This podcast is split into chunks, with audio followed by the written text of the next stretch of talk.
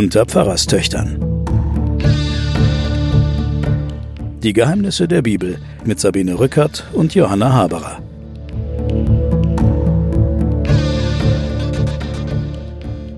Herzlich willkommen zu den Pfarrerstöchtern und den Geheimnissen der Bibel. Mein Name ist Sabine Rückert, stellvertretende Chefredakteurin der Zeit. Mir gegenüber sitzt Johanna Haberer. Ich bin Theologin und Professorin für Medien und Religion und wir unterhalten uns über Abraham.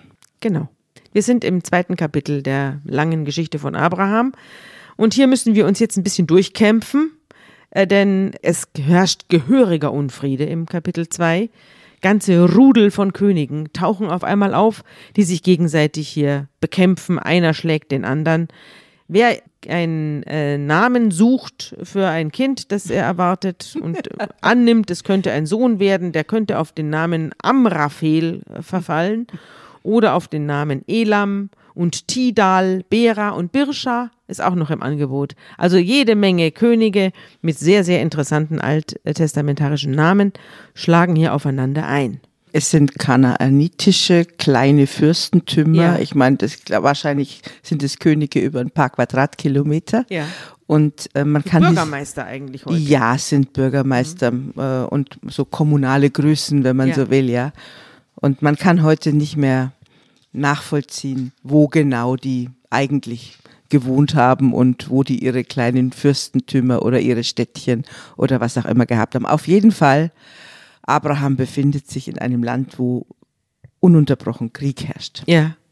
Also nicht richtig Krieg, es herrschen Scharmützel. Ja, genau. Scharmützel ja. nennt man das. Mhm. Und interessant ist ein Oberkönig, der so ein paar Unterkönige unter sich hat, der heißt Kedor Laomer. Kedor Laomer. Ich habe mir kürzlich in Vorbereitung auf diesen Podcast, das muss ich jetzt hier gestehen, einen Film gekauft, der heißt Die Bibel Abraham. Und da gibt es tatsächlich einen äh, Schauspieler, der heißt Joel Proust, der stellt den äh, König Kedor Laoma dar. Der kommt davor, dieser König. Das wollte ich jetzt nur anmerken. Also die alten Hollywood-Verfilmungen der Bibel, die halten sich hier ganz streng an die, an die Schrift. Haben ja alle und, jüdische Berater gehabt, die sich ja. auch sehr gut in diesen Büchern auskennen. Ja, ja? Und, äh, die, und da gibt es auch dann Rollen. Äh, ja. wer, wer, wer sind Sie, Herr Proust? Ich bin Kedua Laoma, sagt er Sehr schön ist in mhm. diesem, bevor wir uns jetzt hier auf das allgemeine Hin und Her und äh, auf das große Getümmel äh, und Scharmützel, Getümmel und Scharmützel stürzen, mhm. Wollte ich jetzt noch Folgendes sagen. Abraham ist das habe ich, haben wir in der letzten Sendung übersprungen, aber es hat sich in den, der Zwischenzeit nicht gebessert. Immer ein alter Mann. Das wollte ich auch in dem Film, den ich da gesehen habe, mit Kedo Alaoma, ist, da haben sie Abraham mit einem älteren Herrn besetzt, was natürlich letztlich Unfug ist, denn Abraham muss zu dieser Zeit noch relativ jung gewesen sein. Trotzdem wird Abraham, weil er ja der Urvater ist, wird er quasi schon alt geboren und äh, ist immer alt. Er ist sehr, sehr lange alt und er wird dann immer noch älter. Aber ähm, das finde ich interessant, dass äh, Abraham nicht jung sein darf, obwohl er es sicherlich gewesen sein müsste, falls es ihn gegeben hätte, was es nicht was nicht der Fall ist. Mhm. Also Abraham ist wie gesagt die Figur, auf die sich das Volk Israel bezieht als dem Erzvater und er wird als gezeichnet als derjenige, der sein Leben lang auf die Erfüllung der Verheißung wartet. Deswegen und als alt. einer, ja, er wird immer gezeichnet als einer, der sehr alt ist, weil er schon so lange gewartet hat. Ach so. Und es ist nicht eingetreten. Er hat auf das Kind gewartet und er hat gewartet, dass er ein großes Volk wird ja, und, und das dass er nicht. den Segen erlebt ja. und das alles, was Gott ihm äh, verheißen hat oder versprochen hat, wie man sozusagen etwas banaler sagt. Und das tritt nicht ein. Deswegen wird er gezeichnet als einer, der schon so lange gewartet Müde. hat. Ja. Mhm irgendwie ist er ja auch ein sehr moderner Mann. Denn äh, dass man alt ist und dann nochmal aufbricht und äh, Kinder ja. zeugt und Zelte abreißt und neu und jetzt zieht er ja auch noch in den Krieg, erfahren wir gleich, dass also so ein alter Opa, muss man fast sagen, dass der sein ganzes Leben hinter sich lässt und ein neues Leben vor sich hat. Das ist ja sehr, sehr modern. Insofern passt er eigentlich sehr gut in unser 21. Jahrhundert. Wir sind ja auch alle jetzt 60, 70 und fangen nochmal ganz von vorne an und fahren nochmal nach Amerika und fangen da nochmal ein neues Leben an. zeugen nochmal Kinder mit Ja. 70, ja. Mhm. Ja, mit sieb und die Frauen kriegen ja auch hier bei mir um, um die Ecke, äh, gar nicht weit von mir wohnt eine Frau, die hat mit mit 65 oder 63 jetzt Drillinge bekommen. Also, was soll's, wenn ich alt bin? Das das Leben liegt noch vor mir. Das Da- Insofern ist ist eigentlich nicht die Idee von diesen Nicht Texten. Nein, die, die Idee von diesen Texten ist, dass ähm, wenn dann die Verheißung eintritt, Mhm. also wenn dann tatsächlich Abraham wird ja einen Sohn bekommen oder zwei, Mhm. wenn dann die Verheißung eintritt, dann ist es nicht mehr das Verdienst desjenigen, der äh, zeugen kann oder Kinder bekommen Mhm. kann, sondern das ist dann Gabe und Geschenk und allein sozusagen Gottes Tat Werk. Gottes. Ja, das ist sozusagen der theologische Sinn Ja. von diesen diesen alten Menschen, die da noch mal eine Überraschung bekommen, um dann Kinder zu bekommen. Aber da sind wir noch nicht. Jetzt wird erst mal gekämpft. Ja, auch das ist doch eine Überraschung. Ja. Auch das ist doch eine Überraschung, dass ein Mann mit, weiß ich nicht, wie alt ist er jetzt, 85 oder was, angeblich jetzt hier äh, das Schwert äh, zum Schwert greift und nochmal richtig loslegt. Also, es kämpfen im Tal Sidim äh, vier Könige gegen fünf. Die Namen spielen keine Rolle, es sind Schall und Rauch. Die Könige von Sodom und Gomorra werden zurückgedrängt und fliehen. Die heißen, die, die haben einen Namen, die habe ich ja vorhin genannt. Das ist Bera und Birscha. Äh, Bera ist der König von Sodom, Birscha der König von Gomorra. Diese beiden werden zurückgedrängt, drehen sich um und fliehen und fallen dabei in Erdharzgruben des Tales Sidim. Äh, Ich habe mal nachgeguckt, was Erdharz ist. Ich bin nicht drauf gekommen. ja, weißt das du? ist das sind Asphaltgruben, ja. Also also vermutlich geht es da auch. äh, Wir haben ja häufiger schon drüber gesprochen, dass man dass man ähm, äh, Entdeckungen macht, naturkundliche Entdeckungen macht und dass man plötzlich Asphalt findet. Und äh, da werden diese Könige ja äh, nicht, die, die, die versinken da ja nicht drin, Ja. sondern die werden dort sozusagen geborgen. Die werden Äh, die gerettet. sind auf der Flucht und werden dann geborgen. Ja, Dadurch, dass sie da hineinfallen, überleben sie. Es ist ein sehr, sehr merkwürdiges Kapitel, weil dieser Abraham, der eigentlich so ein Kleintierzüchter war, ja, oder Züchter und Kleintiernomade, der zwar auch viel Geld bekommen hat und große Herden hat, also man kann jetzt nicht sagen, das war ein unwichtiger Mann, aber er wird an keiner anderen Stelle, nur in diesem Kapitel jetzt, als ein, als ein Kriegsherr dargestellt. Also Noch sind wir ja nicht so weit. Noch er ist, noch ist er nicht in den Krieg hineingezogen ja, worden. mhm. Er, es kämpfen die Könige, die äh, Erdharzgruben haben auch ihre Rolle schon gespielt. Und Lot, der ja in der Nähe von Sodom lebt, gerät durch diese Scharmützel zwischen die Fronten. Lot ist der Neffe des Abraham. Abraham und äh, Lot sind gemeinsam aufgebrochen und haben sich dann getrennt. Und Lot zog ins Jordantal und gerät dort in der Nähe von Sodom zwischen die Fronten, wird geplündert von den feindlichen Königen, wird verschleppt und wird äh, von den Anhängern des Kedor Laomer gefangen genommen, mitsamt seiner ganzen Familie. Und davon, davon erfährt jetzt der Abraham, sein Onkel. der sitzt in Mamre. Der sitzt in Mamre. Ein und- schöner Hain, da gibt es Eichen oder auf jeden Fall, Ja. wenn das beschrieben wird, dass da Bäume stehen, dann ist das ein fruchtbarer Platz. Ja? Da lebt er ganz zufrieden und wartet auf die Erfüllung des Herrn. Ja. Und jetzt erfährt er, dass sein Neffe Lot verschleppt worden ist, inzwischen die Kriegsfronten geraten ist und in Gefangenschaft ist. Und jetzt greift er zu den Waffen. Er nimmt Knechte, auch interessant, er nimmt, es heißt nicht, er nimmt einen Haufen Knechte, sondern er nimmt Knechte 318 an der Zahl. Also auch Also- hier pingelig, pingelig. Ja, aber auch kein, kein kleines Unternehmen auf jeden Nein, Fall. Mhm. nein. 318 Knechte nimmt er und dann bricht er durch alle Fronten und jagt die äh, Verschlepper des Lot bis nach Dan, wo auch immer dies sein Das mag. ist in Nordisrael. Heiligtum Dan ist auch ein Heiligtum. Und weiter? oberhalb des See Genezareth. Mhm. und weiter bis nach Hoba, Mhm. Das ist dann noch mal ein bisschen weiter um. Mhm. nördlich von Damaskus. Das, das steht auch drin. Das, Das ist also Richtung- alles ganz genau, genau, Richtung angegeben. Syrien. Mhm. Ja. Und dort schlägt er sie vernichtend. Also so ein Hirte, der, also wir haben noch nicht bisher noch nicht kennengelernt, dass äh, Abraham besonders aggressiv wäre oder äh, um sich schlagen würde, Faustkämpfe gewonnen hätte. Nein, offenbar wird es vorausgesetzt bei diesen Völkern, dass die von Natur aus wehrhaft waren. Ja, ähm, ich glaube auch, dass es so, dass die Autoren die das so zusammengestellt haben, dass die dann dem Abraham neben diesem sanften Warter Mhm. und diesem äh, Schlitzohr, der er auch ist, noch eine andere Farbe geben wollten. Mhm. Also nach dem Motto, wie ist, wie konnte der überhaupt zu dem Land kommen und Mhm. wie konnte der überhaupt, er muss noch eine andere Seite gehabt haben. Und da wird dann ziemlich unvermittelt, Mhm. werden dann irgendwelche so kleine Fürstenkönige und was auch immer aufgetan, die er jetzt besiegt. Ach so, Mhm, du meinst, es ist so, so Komparsen, die Es- aufgestellt werden glaube- von den biblischen Ja. äh, Autoren. Äh, Ja, damit der noch eine andere Farbe Mhm. kriegt. Also so wie man sich ein Drehbuch ausdenkt und sagt, oh Gott, also diesen, die, also diesen Zug müsste er jetzt eigentlich auch noch kriegen, der muss noch diese Rolle spielen, damit er vollständig Mhm. Ja, ist. damit er ein richtiger Mann ist Damit und nicht er so ein Schlappschwanz, der die ganze Zeit nur wartet. So ist Mhm. es, ja. Und da kommt dann dieses etwas merkwürdige Mhm. Kapitel mit den vielen, vielen kleinen Fürstennamen zusammen. Ja. Und äh, da befreit dann der Abraham seinen Neffen Genau. Lot. Er schlägt die feindlichen Könige vernichtend, rettet Lot Ja. und alles, was er besitzt, also Ja, der Lot, holt er wieder zurück. und auch der, seine Frauen und sein Volk und so weiter. Es wird alles mitgenommen und äh, wieder zurückgebracht. Und jetzt merken wir ja auch, dass es in gewisser Weise eine Oberschichtengeschichte ist. Nicht? Wir haben es ja hier mit einer zwar nomadischen oder halbnomadischen, aber mit einer Oberschicht zu tun.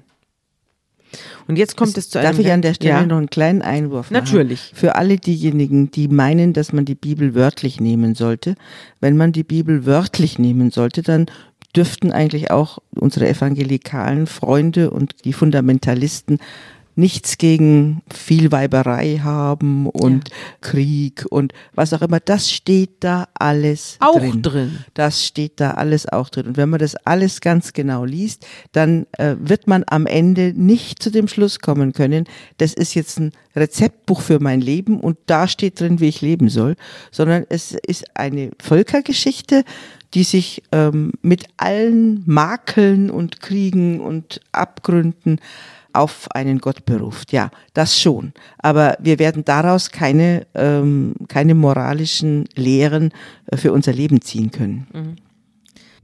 Jetzt- Jetzt kommt eine ganz komische Stelle, die müssen wir vielleicht kurz jetzt mal besprechen. Mhm. Weil jetzt kommt die Stelle, da sprach der König von Sodom zu Abraham, gib mir die Leute, die Güter behalte für dich. Aber Abraham sprach zu dem König von Sodom, ich hebe meine Hand auf zu dem Herrn, dem höchsten Gott, der Himmel und Erde geschaffen hat, dass ich von allem, was dein ist, nicht einen Faden noch einen Schuhriemen nehmen will, damit du nicht sagst, du habest Abraham reich gemacht. So, der hat überhaupt keinen Scheu gehabt, vom, vom Pharao was zu nehmen, ja, null. Ja. Jetzt hat er den besiegt, aber wir werden ja die Geschichte weiterverfolgen. Es wird von vornherein gesagt, Sodom und Gomorra, da wohnen böse Leute. Ja, und von denen will er nichts. Und von denen will er keinen einzigen Schuh und kein, Kein Schnürsenkel. und kein Schnürsenkel haben. Von denen nimmt er nichts an. Ach so, weil es, weil es dreckiges Geld ist. Mhm. Es ist dreckiges Geld, ja. Das ist, das ist die Erklärung. Das ja. ist die also, Erklärung. Aber das heißt, dass dann auch, Also er ist mit ihnen, er hat auf ihrer Seite gekämpft, aber Ja. nur um des Lot willen. Ja. Weil der Lot in ihrer Nähe wohnt. Also Ja. er wohnt ja dann später sogar in Sodom. Ja. Mhm. Aber jetzt lebt er noch vor Sodom mit seinen Zelten. Ähm, und um den Lot zu retten, hat Abraham sich eingemischt. Aber alles andere, was sie an Kriegsbeute gemacht haben, will er nicht Mhm. Ja. anfassen. äh, natürlich definieren die Nachkommen Abrahams, die diese Geschichten aufgeschrieben haben, wie sie zu den alt anderen Völkern stehen. Mhm. Und offenbar lebten da die Sodomiten, also das, die, die leben ja da dann wahrscheinlich im heutigen Jordanien, also auf der anderen Seite des Jordan hat es zu diesen Völkern keine ganz guten Beziehungen gegeben. Also dass man auf jeden Fall deren Lebensart vollkommen abgelehnt hat. Also wir sagen ja heute noch Sodomiten. Also Sodomie ist ja eigentlich, wenn wir heute beschreiben, dass Sodomie ist, ist Geschlechtsverkehr mit Tieren. mit Tieren. ja, Ja, das, war aber damals nicht so. Nein, das war damals Damals nicht war mit so. Mhm. Sodomie Homo Homosexualität gemeint. So ist es, genau Ja. so, genau richtig erklärt. Und das heißt, die haben eine Form von Lebensstil offensichtlich gebrandmarkt an dieser Stelle und die wollen mit denen nichts zu tun haben. Ja, ist ein bisschen so wie über Babylon, haben wir ja letztens auch so geredet, dass eine sehr, sehr freie Sexualität war in den Städten, vielleicht auch aufgrund der Polygamie, also vielleicht auch aufgrund der Tatsache, dass jeder, der nichts zu verlieren hatte, in die Städte gegangen ist. Das ist ja heute auch noch so, Ja. dass die Leute, die ihr Glück nicht äh, gemacht kriegen auf dem Land, dass sie dann in die Megacities ziehen und dort sich irgendwie in die Slums reinsetzen. Ja, und die hoffen, Sexualität war ja auch dann eigentlich immer Teil des Kultes, also ja. äh, Teil der großen Fruchtbarkeitskulte. Ja. Da gehörte die Sexualität in die Mitte der Religion. Mhm. Ja. Und da haben sich die Israeliten und später die Juden dann schon ganz anders positioniert. Ja, wieder mhm. keusch. Also mhm. auch hier wieder, wieder Gott. Keusch. Mhm. Keusch wie ihr Gott. Mhm. Ja, und nachdem also Abraham den Staub Sodoms von seinen Füßen geschüttelt hat und wieder zurückgekehrt ist in seine Heimat und in seinen Hain in Mamre, erscheint ihm Gott. Und was er jetzt zu ihm sagt, das hören wir uns mal an.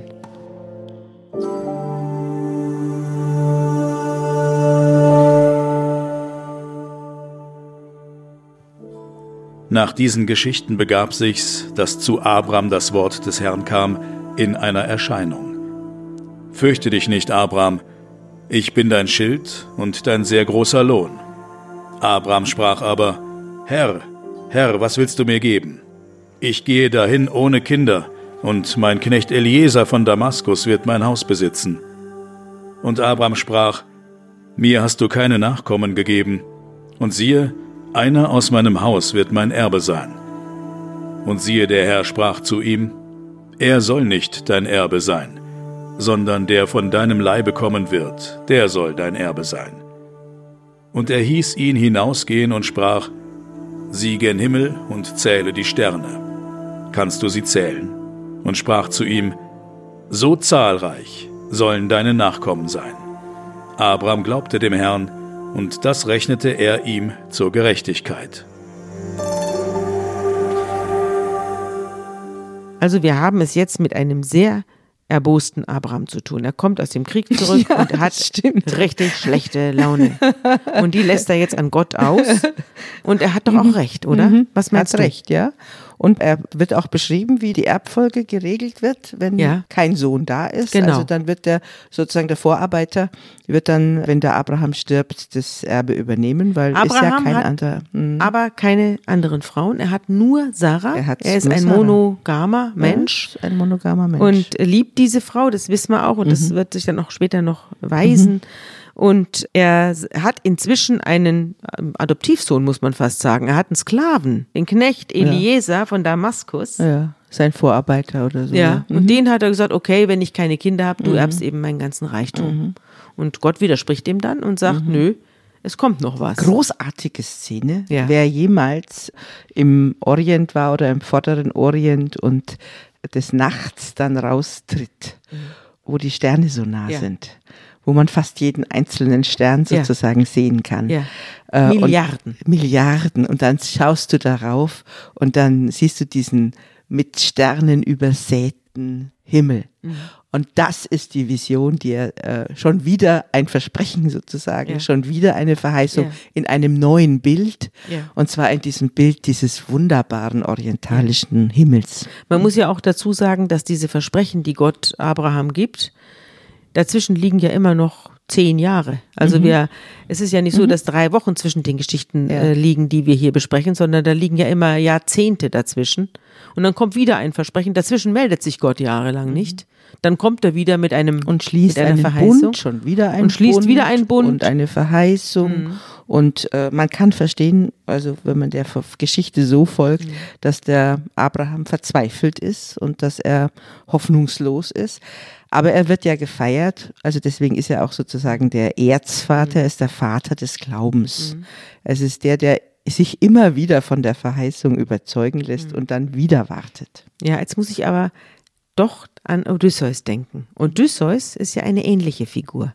Odysseus ist ja der große Dulder. Er wird in der griechischen Sage der große Dulder genannt. Er fährt los und fährt erstmal mit den, äh, mit den Griechen in den Trojanischen Krieg, um äh, die geraubte Frau des Menelaos zurückzuholen, äh, die schöne Helena. Das griechische Heer sitzt dann vor Troja an der kleinasischen Küste, also an der heutigen Türkei.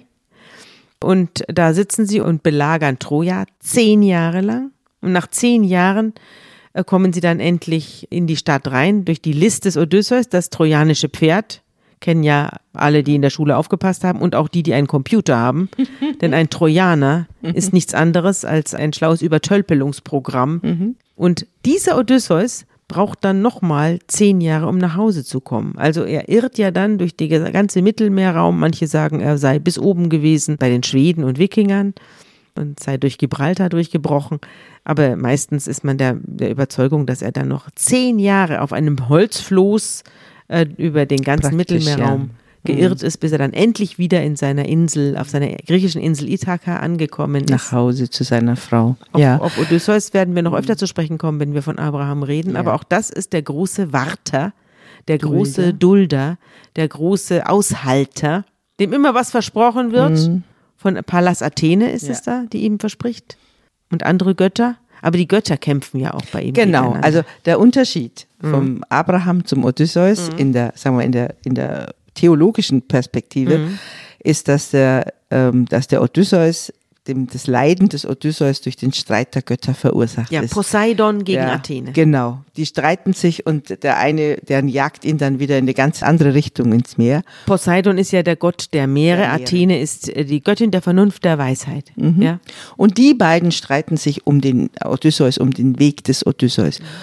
Und das ist im Alten Testament natürlich anders beschrieben. Da gibt es diesen einen Gott und der erfüllt einfach seine Verheißung nicht. Und deswegen heißt eben der Abraham der Vater des Glaubens, weil er trotz allem Ungemach und trotz allem Unwillen und trotz der Verzweiflung am Ende immer wieder auf diese Verheißung vertraut. Abraham glaubte dem Herrn und das rechnete er ihm zur Gerechtigkeit. Wer rechnet wem was zur Gerechtigkeit? ähm, Abraham glaubt dem Herrn und Gott sozusagen ehrt ihn dafür, würdigt ihn dafür.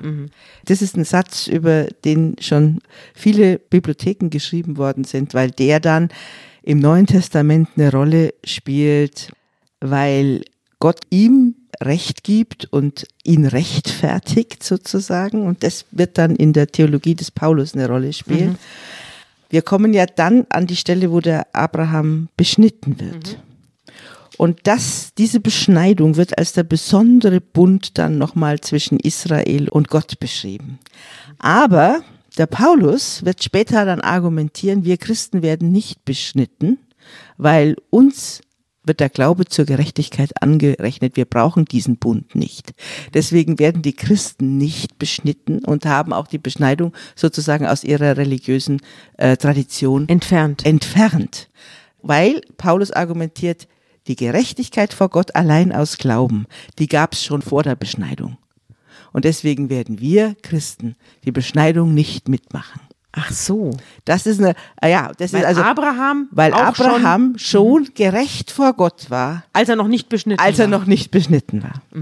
Das ist also, insofern ist das ein großer Link zu einer kulturell dann sehr prägenden Weiterentwicklung, dass Ja. die Christen diese ganzen Zeichen, die die Juden sozusagen für ihren Bund Mhm. machen mussten, abgelehnt haben und gesagt, wir machen das nicht, Mhm. weil bei uns wird allein der Glaube, macht uns sozusagen zu Verbündeten von Gott. Und Mhm. Aber wir die- brauchen all diese Zeichen nicht. Ja, aber da steckt ja was anderes dahinter.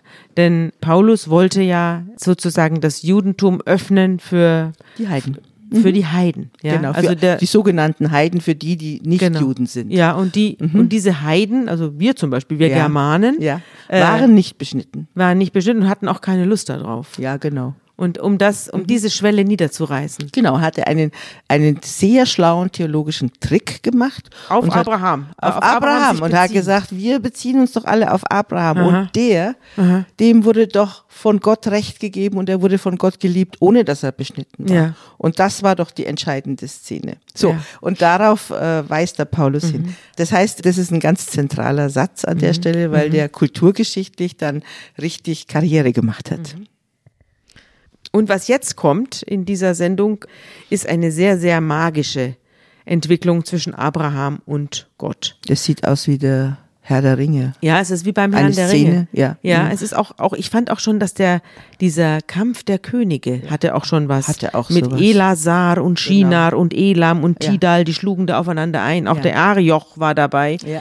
Und äh, die Heere marschieren auf mit ihren Absolut. Die, also solche Geschichten haben schon immer fasziniert. Ich finde auch die Namen klingen alle wie Ja. Herr der Ringe, Mordor und so. Das ist Ja. doch alles, ist doch alles aus der Bibel geklaut. ja, natürlich. Es sind absolut. diese ganze, dieser ganze Sound, Ja. dieser alttestamentliche Sound, alles Diese aus der Autoren Bibel wissen geklaut. einfach, was Leute hören wollen. Ja, genau. ja. Gut. Jedenfalls sagt Gott zu Abraham, bringe mir eine dreijährige Kuh, eine dreijährige Ziege, einen dreijährigen Witter, eine Turteltaube und eine andere Taube. Und das alles schleppt Abraham herbei und zerteilt es in der Mitte und legt je ein Teil dem anderen gegenüber, aber die Vögel zerteilt er nicht und die Raubvögel stießen hernieder auf die Stücke, aber Abraham scheuchte sie fort. Er tötet Tiere, legt deren Legt Leichenteile. ein Spalier. ah ja, ein Spalier. Er legt vor sein Zelt ein Spalier mit Tierhälften. Ja. Sicherlich die Erinnerung an ein ganz altes magisches Ritual Ja. und zwar ein Schwurritual. Weil durch dieses Spalier kommt doch, erzähl weiter. Ja, durch dieses Spalier kommt ein Feuer. Ja. Und dieses Feuer fährt eine Fackel. Also Mhm. Gott erscheint als eine zuckende Fackel und die fährt zwischen diesen Leichenteilen hin und her. Ja, Mhm. so Also ist ganz es. gruselig. Also Harry Potter kann sich das nicht besser ausdenken. Ja. Und der Abraham steht da und Gott sozusagen nimmt äh, diese ganze magische Re Religionswelt, die ja da auch immer im Hintergrund ist, her, um dem Abraham zu schwören, dass er dies, diesen Bund wirklich halten wird. Also Ja. das ist sozusagen, Gott äh, verpflichtet sich nicht nur mit Worten und rechnet ihm das irgendwie an, Ja. sondern er macht jetzt den ganz großen äh, Zinnober, ja, und äh, erscheint dem Abraham als Licht und äh, durch dieses Spalier von Tieropfern. Ja. Ja, also wie gesagt, auf der einen Seite religionsgeschichtlich sicherlich wahnsinnig interessant, nach dem Motto, äh, äh, wie haben sich denn solche Rituale früher abgespielt, so Beschwurrituale oder Bundrituale. Aber auf der anderen Seite ist es in der Geschichte, im Lauf der Geschichte ist es sozusagen nochmal eine äh, Befestigung dieses Versprechens. Was ich auch interessant finde, ist, äh, dass Gott ja Abraham jetzt zum, ich weiß nicht, ich, ich habe jetzt nicht mitgezählt, ob es jetzt die fünfte oder sechste Verheißung schon ist, aber auf jeden Fall erscheint Gott Abraham ja diesmal im Schlaf. Und das ist auch interessant, dass Gott ja immer verschiedene Formen, wir werden ja noch weitere Formen der Erscheinungen kennenlernen, da will ich jetzt aber nicht vorgreifen, aber Gott hat ja eigentlich, bisher hieß es ja immer, und Gott sprach zu Abraham. Also wir können uns das vorstellen, wie wir wollen, wie Gott zu Abraham spricht, ob der auf einmal eine, eine Vision hat oder eine Stimme hört, eigentlich zum Doktor müsste. Diesmal kommt er im Schlaf. Und das ist auch eigenartig, dass jetzt das Träumen beginnt von Menschen, die träumen von Gott und diesem ist ein Albtraum auch noch. Also Gott sagt ihm mit der Verheißung zusammen auch eine ganz schreckliche Zukunft seines Volkes voraus. Er sagt ja nicht nur, ich, deine Nachkommen werden zahlreich sein wie die Sterne, sondern er sagt jetzt auch noch, deine Nachkommen werden Fremdlinge sein in einem Land, das nicht das ihre ist. Also sie werden vertrieben werden, die Israeliten. Und da wird man sie zu dienen zwingen und man wird sie unterdrücken. 400 Jahre. Aber ich will das Volk richten, dem sie dienen müssen. Also ich werde sie rächen.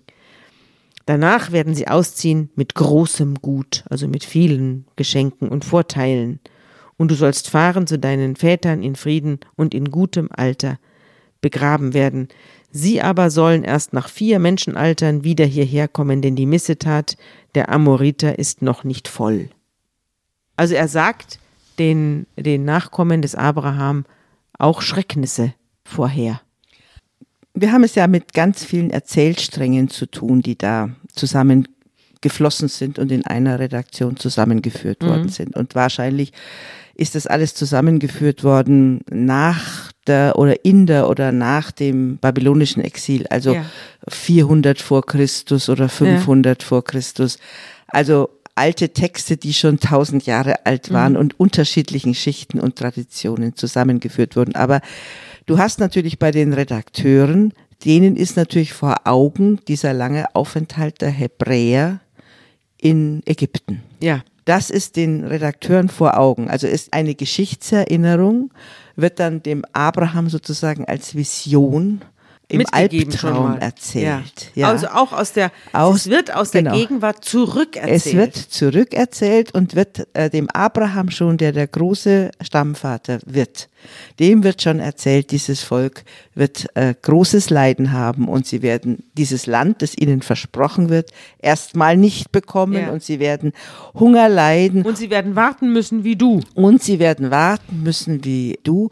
Ich möchte mal ganz kurz einen Exkurs noch machen. Wir reden ja, wir sind immer ein bisschen unsicher. Sollen wir Israeliten sagen? Sollen wir Hebräer sagen? Sollen wir Juden sagen? Ja. Also Juden nennt man dieses Volk sozusagen erst nach dem Exil, Ja. als sich sowas wie eine jüdische Religion in der Synagoge etabliert hat. Ja.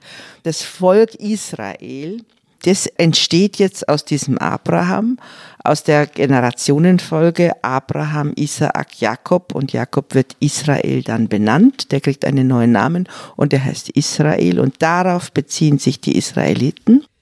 Die Juden, das Wort Juden kommt von dem anderen Volksteil, nämlich dem Juda. Das Ja. ist auch ein, so ein, ein Enkel von Abraham.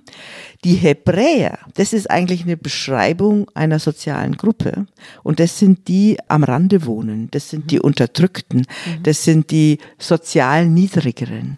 Und die Hebräer, das ist sozusagen eine Fremdbezeichnung für Leute, die Gastarbeiter sind oder sowas. Also die Hebräer bezeichnen sich selber nicht so. Die bezeichnen Aber wir sich sagen als hebräische Schrift. Wir sagen nicht israelitische Schrift, sondern wir sagen hebräische Schrift. Das ist eine andere Herführung. Das ist, kommt von der Sprache, die die sprechen. Aber das Hebräisch könnte sich beziehen auf die Sprache der so- sogenannten Apiru, die diese Sprache gesprochen haben. Also das heißt, wir, diese Begriffe gehen alle ein bisschen durcheinander. Wir dürfen sie auch eigentlich äh, synonym verwenden, aber sie beziehen sich auf jeweils Eigensicht, Fremdsicht und natürlich auch die Erinnerung des Volkes Israel, dass sie lange, lange, lange Jahrhunderte immer wieder unterdrückt, vertrieben und in Hungersnot oder eben in Sklaverei gehalten wurden. Aber es ist eine sehr, sehr aktuelle Diskussion, die du hier aufmachst. Denn die Frage, wie nenne ich andere, wie nennen sie sich selbst? Absolut. Das ist, das ist ja eine, eine Diskussion, die im Moment ganz aktuell ist.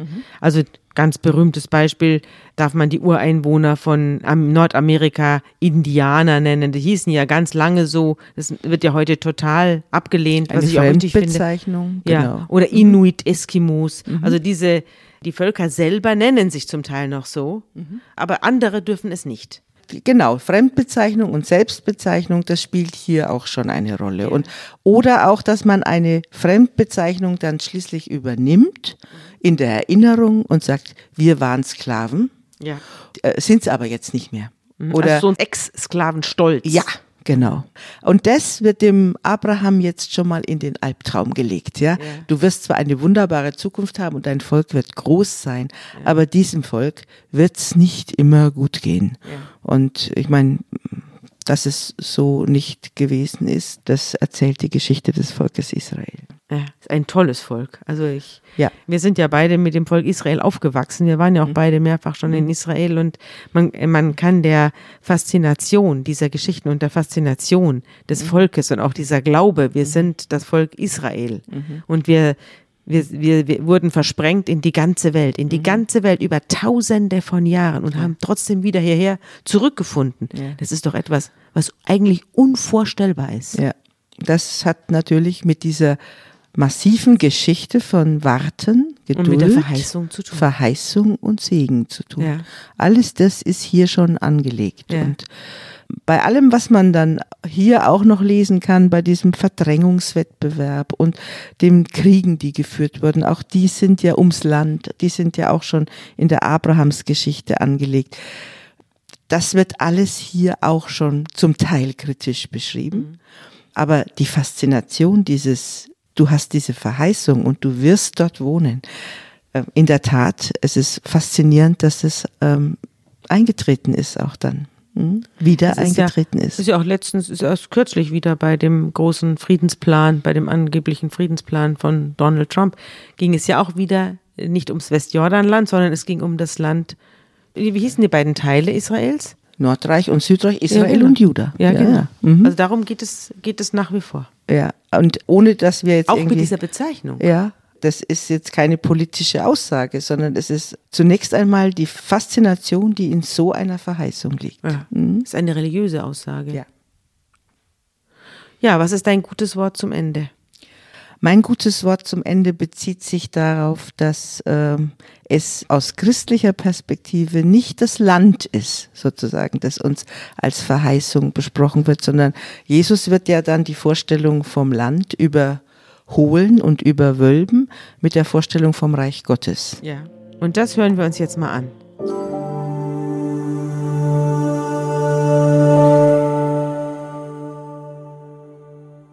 Das Reich Gottes kommt nicht mit äußeren Zeichen.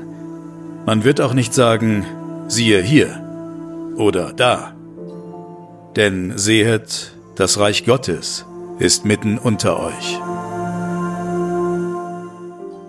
Ja, mit diesen Worten wollen wir uns jetzt verabschieden. Ich muss auch sagen, wir haben es hier mit einer sehr, sehr gefährlichen Geschichte zu tun, die bis heute besteht und die bis heute noch nicht abgeschlossen ist und noch nicht zu Ende erzählt ist und die bis heute auch nicht aufgehört hat, gefährlich zu sein. Und die ihre Spuren hinterlassen hat im Bewusstsein des einen Volkes und der Völker darum herum. Also die haben ja eine ähnliche Erinnerung und die kennen ja alle diese Geschichte Israels und diese Spuren, die sind bis heute erlebbar in diesem Land. Ja, und inwiefern Abraham nicht nur für Israel ein entscheidender Erzvater ist, sondern auch für die Völker drumherum. Das erfahren wir das nächste Mal und unsere Hörerinnen und Hörer auch, wenn sie wieder dabei sind. Tschüss. Tschüss und auf Wiederhören.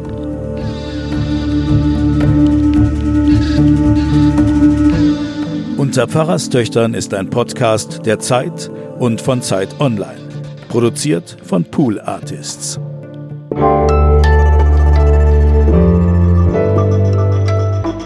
Das Politikteil. Hä? Was für ein Teil? Na, das Politikteil. Der Podcast von Zeit und Zeit Online. Ah, das Politikteil. Jede Woche zwei Moderatoren, ein Gast. Und ein Thema, das uns wirklich interessiert.